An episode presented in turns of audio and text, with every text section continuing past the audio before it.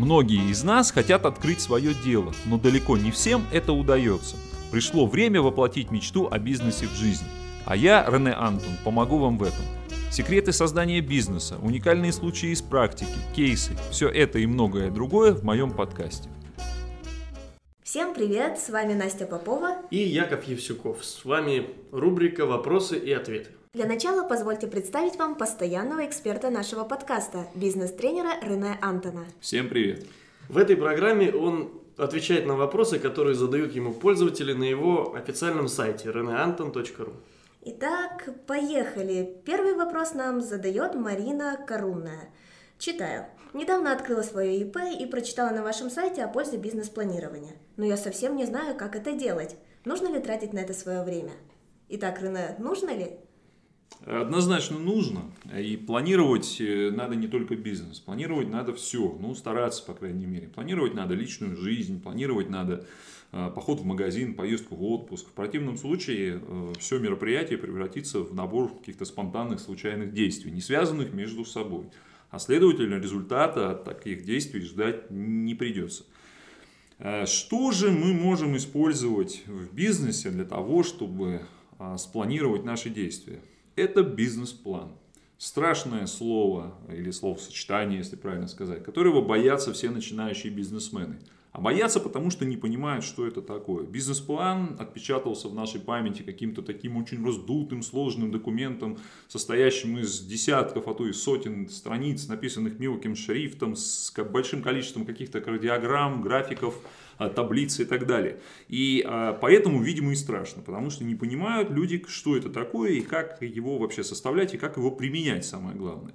На самом деле план, бизнес-план, э, это совсем не сложный документ, и есть ряд пунктов, которые включает любой бизнес-план.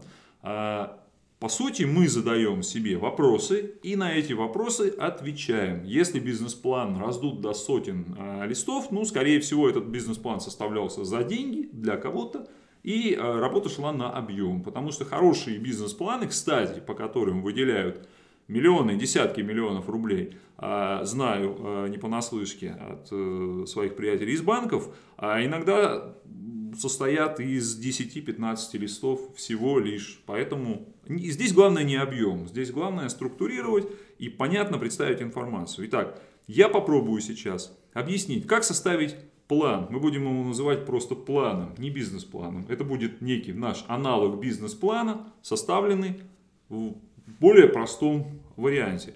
Но он включать в себя будет структуру настоящего бизнес-плана, содержать те же самые пункты. Итак, бизнес-план, ну и, как мы уже сказали, план состоит, э, вот, в общем, из э, семи э, пунктов и приложений. Это я просто для себя составил небольшую шпаргалочку, а сейчас я по шпаргалке постараюсь вам рассказать более подробно. Итак, первый пункт это резюме, ну или описание, как можно назвать. Здесь мы просто своими словами, человеческим языком описываем, что мы собираемся делать в любой форме, неважно как. Главное, чтобы было понятно не только нам, но и тем, кто читает. Напишите, дайте почитать кому-то, кто не в курсе, кто не в теме. Если человек поймет нашу бизнес-идею из этого абзаца там, или страницы, то значит написано хорошо. Если у него останется масса вопросов, значит следует переписать и упростить текст, сделать его более понятным. Далее следует описание продукции или услуги. То, что мы, соответственно, собираемся продавать, э, либо оказывать. Здесь надо описать подробно. Если это продукция, то что это такое, э, где она берется, из чего состоит. Если это услуга, то, соответственно, тоже на кого она рассчитана, что конкретно она в себя включает. Опять же, своими словами, мы это делаем для себя, что очень важно. А, и не надо бояться, что кто-то, может быть, там, посмеется над нашим планом, пусть лучше такой, чем никакого. Далее, очень важный пункт, это маркетинг. Маркетинг – это собственно, все, все набор действий, при помощи которых мы собираемся реализовывать нашу продукцию или услуги конечному потребителю. Здесь надо описать э, нишу рынка, в которой мы собираемся действовать. Далее, э, нужно описать характеристики наших будущих клиентов и их место на этой нише рынка. Обязательно следует уделить э, внимание конкурентам посмотреть, какую нишу они занимают в данный момент, есть ли возможность войти в эту нишу, Есть ли возможность забрать у них клиентов, причем надо учитывать, что добровольно они их вам не отдадут. Понять, есть ли у них возможности для удержания этих клиентов. Например, существует какая-то определенная цена в определенной нише на определенном рынке. На нее приходит конкурент, и, э, соответственно, другие конкуренты, у которых он пытается отнять их действующих клиентов, начинают оказывать противодействие ему. И вот в этот момент у них может оказаться сил больше, они могут уйти в демпинг, могут снизить цены. Новичок на рынке, и так вложивший немалые деньги в рекламу, в завоевание своей доли, может не выдержать этой конкуренции. Но в какой-то момент цены опустятся, конкурент уйдет с рынка, цены вернутся на прежнюю позицию. Это совершенно нормальная ситуация. Поэтому вы должны рассчитывать на то, что добровольно свою нишу рынка вам никто не отдаст. И вам будет оказываться сопротивление. Вы должны на это рассчитывать. Ну и, конечно, надо расписать рекламные каналы. Что такое рекламные каналы? Это способ донесения информации о вас до конечного потребителя. Учтите, вам надо будет вкладывать в рекламу изначально больше, чем конкурентам, которые в нише уже находятся, потому что о них уже знают, а вы новичок на этом рынке. Поэтому вам надо будет не только доносить свое предложение до клиентов, оферту, вам нужно будет еще доказывать, что вы достойны их внимания, и вы можете эту услугу или продукт, соответственно, предоставить им качественный. Итак, пункт четвертый. Это описание преимуществ и недостатков. Вот здесь я рекомендую быть максимально честными с собой.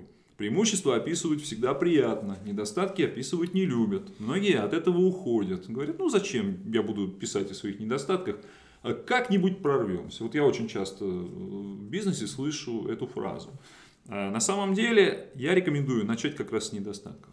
Потому что понимание своих недостатков – это и есть ваша сила. Преимущества увидят ваши клиенты, а ваши недостатки увидят ваши конкуренты. И поверьте, они обязательно этим воспользуются, чтобы вас утопить. Поэтому вы должны знать все свои слабые места и вовремя их прикрывать. Далее следует производственный план. А если это производство, то способ организации производства – это поставщики сырья, доставка этого сырья, место производства. Если, например, у вас торговля, то производственный план тоже понадобится. Это поставки продукта, способ реализации – если это магазин, то место этого магазина, хранение, если это интернет-магазин, склад, система доставки и так далее, и так далее. То есть вся вот эта цепочка э, следования товара с производства до конечного потребителя. Если это услуги, то план воспроизведения этих услуг. Вы должны их каким-то образом произвести. Э, кто будет оказывать эти услуги, где, откуда будет браться информация, какие программы для этого понадобятся, какое оборудование для этого понадобится и так далее, и так далее. Следующий пункт, шестой. Организация управления. Важный момент. Э, кто начнет бизнес, ответственные лица, кто будет помогать ответственным лицам. Делегирование полномочий тоже очень важно. Дело в том, чтобы делегировать полномочия грамотному человеку, его надо воспитать в собственном бизнесе. Нельзя взять человека со стороны, не объяснив ему суть бизнеса, сразу начинать ему делегировать полномочия. Человек должен повариться в вашей структуре некоторое время, поработать рядом с вами. После этого он должен сначала принимать от вас небольшие полномочия в качестве делегирования, а потом более сложные. И дальше можно будет его уже сделать полноценным своим э, заместителем, помощником. И только потом уже собираться в отпуск. А то очень часто бывает нового человека взяли и уехал э, шеф куда-то на месяц. И дела, собственно, бросил. Потом удивляются, почему э, все так плохо. Финансовый план, собственно говоря, также входит в организацию управления. Это очень важно. Это расчет стартового капитала. Несмотря на огромное количество призывов э, различных коучей начать бизнес с нуля, мы знаем, что с полного нуля бизнес начать невозможно. Некоторые средства на старт этого бизнеса все равно понадобятся. Регистрация предприятия, закупка какой-то первой партии товара – аренда помещения, реклама, еще что-то. Да, его можно свести к минимуму, этот капитал, но тем не менее он вам все равно понадобится. После этого нужно постараться определить точку достижения безубыточности. Это тот момент, э, когда ваш э, бизнес уже перестает кушать из вашего кармана и начинает окупать себя сам, не принося при этом прибыли. Следующая точка будет точка окупаемости – это тот момент, когда вы вернете все вложенные средства. Вот только после этого момента вы начнете получать полноценную прибыль. До этого момента вы будете работать на окупаемость бизнеса. Обязательно следует оценить благоприятный и, что более важно, неблагоприятный сценарий развития вашего нового предприятия. Э, благоприятный сценарий описывать э, всегда, опять же, приятнее. Это когда а, стекаются все обстоятельства положительно для вас, клиенты их много, они богатые, конкуренты слабые, их мало, а, и все, а, звезды складываются над вашей головой, и бизнес развивается семимильными шагами. Неблагоприятный сценарий – это некий такой идеальный шторм, когда все факты против вас складываются, все факторы – а, и вдобавок еще сверху все это накрывается кризисом большим э, в масштабах всей страны. Это неблагоприятный сценарий. В любом случае вы должны для себя просчитать, что в этом случае. А надеяться на авось я не рекомендую, потому что вы можете потерпеть очень большие неприятности из-за этого, если вы не спланируете пути отхода заранее. Ну и последний э, пункт – это оценка рисков. А какие риски могут быть при старте бизнеса? Например, ввод новых продуктов со стороны ваших конкурентов. Бывает, что запускают какой-то проект, а через 2 или 3 месяца внедряется новый проект, который сводит смысл всего вашего проекта на ноль. И все это можно было просчитать заранее, если бы вы собирали более тщательную информацию о рынке, в который вы собираетесь прийти, о нише, в которой вы собираетесь работать. Поэтому не брезгуйте ничем, читайте СМИ, читайте интернет, различные издания, изучайте, собирайте информацию. А, идеально будет, конечно, поработать по найму где-то у конкурентов некоторое время, чтобы понять структуру бизнеса изнутри. А, ну, в общем, собирайте, анализируйте информацию, оценивайте риски, ни в коем случае их не занижайте, иначе вы ошибетесь. Ну и приложение, как правило, это вся информация, документы, так или иначе относящиеся к будущему проекту, они тоже должны быть все присовокуплены вот к этому плану. Соответственно, всегда можно будет к ним вернуться, ознакомиться и что-то добавить. Я лично рекомендую использовать для этого один из электронных онлайн-блокнотов. Я пользуюсь э, Evernote, очень удобный блокнот. В него можно не только записывать, в него можно вкладывать документы, записывать аудио, вкладывать видеоролики, пришивать э, различные а, документы разных форматов и так далее, делиться с, э, со своими, так сказать, партнерами, коллегами информацией, с разными правами доступа и так далее. Ну, это уже реклама, а за нее мне не платят, поэтому хватит. А, ну и, собственно, бизнес-план полезен тем, что вы рассмотрите свою идею под разными углами. Не только с позитивной точки зрения, но и с негативной. Следовательно, а для вас вот это планирование откроет, э, скорее всего, какие-то новые аспекты вашей идеи. Я знаю, когда люди приходили, случаи, когда люди приходили с бизнес-идеей, а, просто с идеей, я им советовал составить бизнес-план, и после составления бизнес-плана люди от идеи отказывались. Такое было. Поэтому это, к сожалению, возможно, возможно, к счастью. Но, тем не менее, люди все-таки не потеряли время, не потеряли деньги. Для ленивых есть простая формула, а, которая называется а, SWOT-анализ. SWOT-анализ – это оценка а, сильных сторон, слабых сторон, преимуществ и недостатков любой бизнес-модели. Мы берем две колонки, собственно, слева вписываем преимущества и сильные стороны нашей идеи – а с другой стороны мы пишем недостатки и слабые стороны нашей идеи. А накидываем туда путем мозгового штурма как можно больше информации, а потом а, сравниваем и смотрим, какие из слабых сторон нейтрализуют, а точнее какие из сильных сторон нейтрализуют слабые стороны, и какие преимущества нейтрализуют недостатки. Вот это простое сравнение позволяет все-таки оценить а, больше в нашей идее положительных или отрицательных моментов. Это некая такая шпаргалка. А, ну, наверное, я думаю, ответ растянулся, да, уже достаточно будет пока информации для начала. Ну, я думаю, что на вопрос Марины ты ответил полностью. Я Следующий вопрос нам задал э, представившийся Витей пользователь. Так вот, Виктор пишет. Я решил открыть свое дело, но еще не определился, что открывать. ООО или ИП. Скажите, пожалуйста, какая форма лучше? Хорошо обе формы на самом деле. О, хорошо, и ИП тоже неплохо. А Все зависит от того, чем Виктор собирается заниматься. Я так понимаю, что в данном случае, возможно, я не прав. Ну, я надеюсь, Виктор на нас не обидится, если мы додумаем да, за него немножко. А из, судя из вопроса, мне кажется, что Виктор еще не очень уверен, а какое именно он собирается открыть дело. И открытие дела он планирует с выбора определенные системы э, ведения бизнеса. Э, ну, собственно, приведу пример. Начинать собственный бизнес с регистрации ООО или с регистрации ИП – то же самое, что начинать занятие бегом с покупки спортивного костюма и кроссовок. А почему вообще происходит вот такое? Да? А, мы, видимо, когда пытаемся произвести какие-то действия, не связанные прямо с бизнесом, а связанные с подготовкой к этому бизнесу, какие, ну, подсознательно откладываем начало этого самого бизнеса. Возможно, нам страшно начать то самое планирование, какое-то тестирование этой модели, а нам страшновато выйти в поля и начать работу. То есть мы ну, прокрастинируем в какой-то степени и нейтрализуем это вот действиями по предварительной подготовке. Как, например, в случае с бегом покупаем спортивный костюм, кроссовки. То есть мы вроде бы приближаемся к спорту, то есть мы некоторые действия совершаем, оправдываемся перед собой, но бегать не начинаем. Тот, кто хочет бежать, он бегает без кроссовок и без спортивного костюма. В конце концов, периодически мы видим на улице людей, которые бегают черти в чем. Ну, тем не менее, они бегают, а кроссовки и костюмы обычно лежат аккуратно на полочке сложенные. Также и с бизнесом. Очень часто люди открывают ООО или ИП, не имея представления о том, чем они собираются заниматься. И потом эта ООшка рядом с их кроссовками и э, костюмом спортивным лежит в шкафу, в папочке аккуратненько сложенная, а бизнеса нет.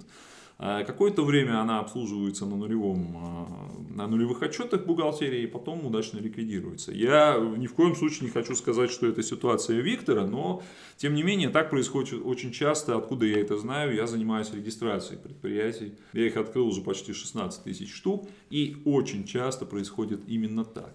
Э, поэтому я рекомендую для начала вернуться к тому пункту, с которого мы начали сегодняшнюю беседу, а именно к бизнес-планированию – и, собственно, а, подумать, чем же конкретно а, вы собираетесь заняться.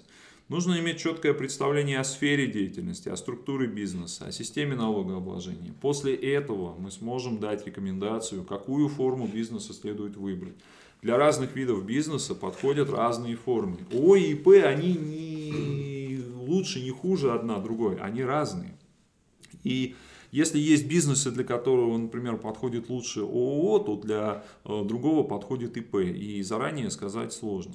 Я могу э, в общих чертах рассказать, чем отличается ООО от ИП. Есть некоторые ключевые моменты, на которые следует обратить внимание э, общество с ограниченной ответственностью, как следует из названия, с ограниченной ответственностью, имеет ту самую ограниченную ответственность в размере уставного капитала.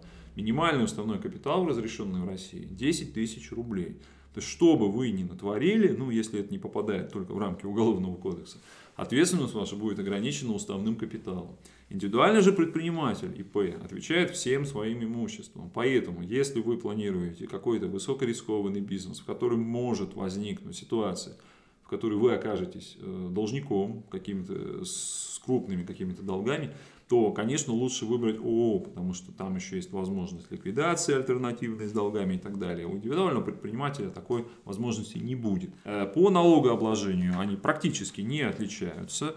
А, ну, в операционной деятельности есть небольшие различия, но они незначительные. Вот, собственно говоря, Наверное, пока все, а дальше ждем от Виктора видов деятельности, которыми он собирается заниматься, и готовы дать более детальную консультацию. У меня пока, наверное, с этим вопросом все. Спасибо. Гораздо понятнее стало, ну, наверное. Ну, я, стар, я стараюсь отвечать на вопросы. Э, следующий вопрос от Константина Юрьевича. Угу. Вопрос уже более конкретный, Рене, обрати внимание. Угу. Цитирую. Давай, давай, Четыре месяца назад открыл свою фирму, зарегистрировал ООО, угу. но бизнес еще не начинал. Угу. Предлагают интересные проекты, нужны деньги. Единственный вариант это продать квартиру. Стоит ли делать так? Угу. Я в России работаю уже 10 лет, и э, сейчас на данный момент я запустил уже 6 бизнес-проектов. И, честно говоря, я всегда мечтал встретить такого партнера, как Константин Юрьевич, который ради дела будет готов продать квартиру. Ну, конечно, это отступление от темы, и, конечно, это шутка.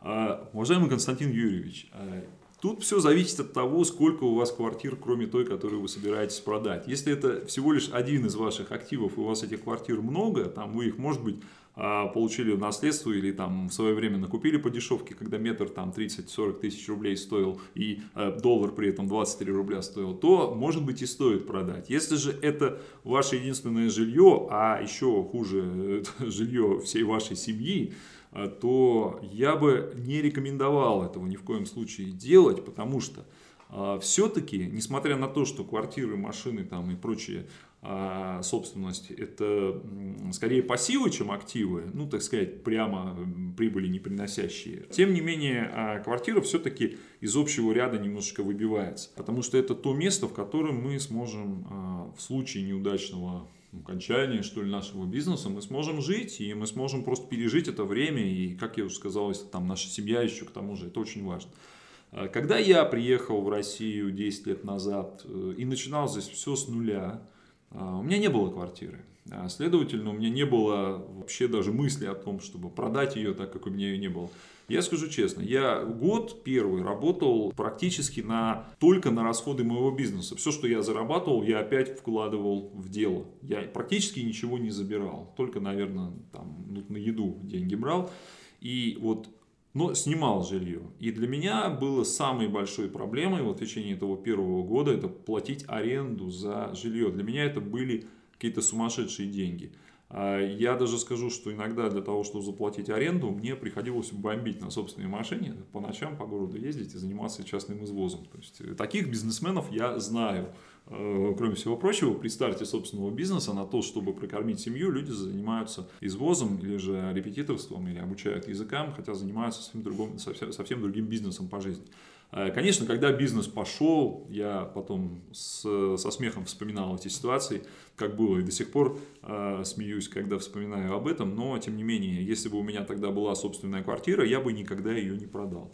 Поэтому э, все-таки Несмотря на то, что я не хочу отговаривать Константина Юрьевича от э, инвестиций в собственный бизнес, чтобы меня потом не обвинили в том, что я зарубил чью-то мечту, и вот из-за меня человек не стал богатым, а, я бы не рекомендовал продавать последнее жилье. А, есть вариант э, промежуточный. Можно заложить э, квартиру и взять под нее кредит в банке. В этом случае вы сможете вернуть ее через какое-то время.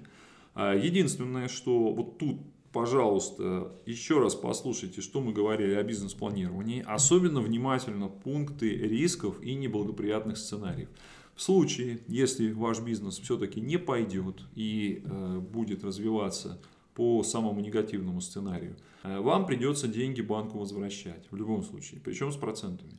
Вы должны при оформлении кредита рассчитать выплату, э, возврат вот этого кредита таким образом, чтобы вы смогли его выплачивать, даже если ваш бизнес не пойдет. Иначе вы опять останетесь без квартиры. И в этом случае потеряете еще больше. А вы должны э, рассчитывать на свои силы, и если у вас бизнес не пойдет, вы пойдете куда-то работать по найму, то суммы должны быть адекватные, и чтобы у вас была возможность их выплатить.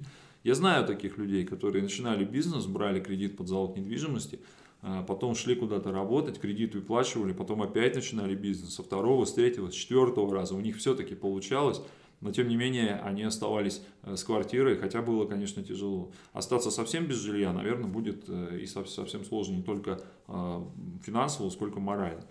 Э, ну и еще раз, э, да, можно же продать что-то кроме квартиры. Например, продать автомобиль это всегда за благо, потому что автомобиль это один из самых больших пассивов вообще в нашей жизни, который очень много денег отнимает на самом деле. Если вы не собираетесь заниматься бизнесом, в котором вы без автомобиля совсем не сможете э, никак, то, наверное, вот автомобиль это то, что можно продать. Тем более автомобиль он дешевеет с каждым годом. Причем через какое-то время он начнет довольно стремительно дешеветь. Вы просто можете не заметить, как он потеряет вообще всю свою стоимость.